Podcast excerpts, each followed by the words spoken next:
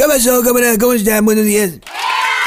Ya todos sabemos que el presidente López Obrador se contagió de la cochinada. Pues no le vamos a hacer bullying porque pues no somos así de ruines, ¿no? Claro que no. Vamos a desear que se recupere sin problemas, al igual que todos aquellos que estén enfermos del virus. Y ya después, ya que esté sano el presidente, nos arreglamos con él. Solamente una cosa sí voy a notar.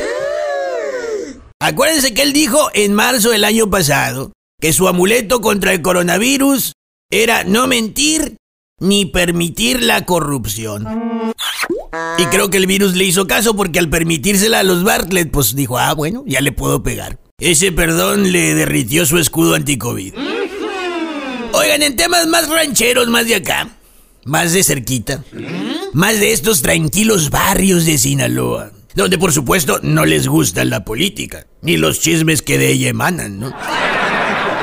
La coalición del PRI, PAN, PRD y partidos circunvecinos ya repartieron las bandidaturas. Bueno, las pre-bandidaturas.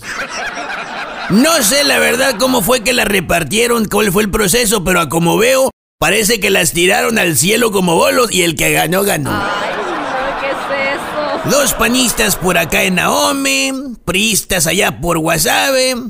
Y para el sur, creo que ayer todavía andaban jaloneándose por una, un puñado de pretensos hambriados de calcio.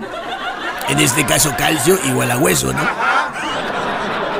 Y me pongo a pensar, ¿cuál es la estrategia de los partidos políticos para esta campaña 2021? Fácil.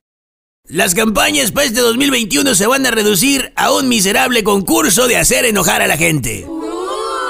El que más los haga enojar contra los demás partidos y candidatos y lo que representan, ese será el ganador. ¡Arrancan! ¡Qué cochinero! Soy un político de esos que salen en trípticos sonrientes con la leyenda. El otro presidente. Y llamar amigo a mi futuro odiador. Llorar en público mis promesas con fervor.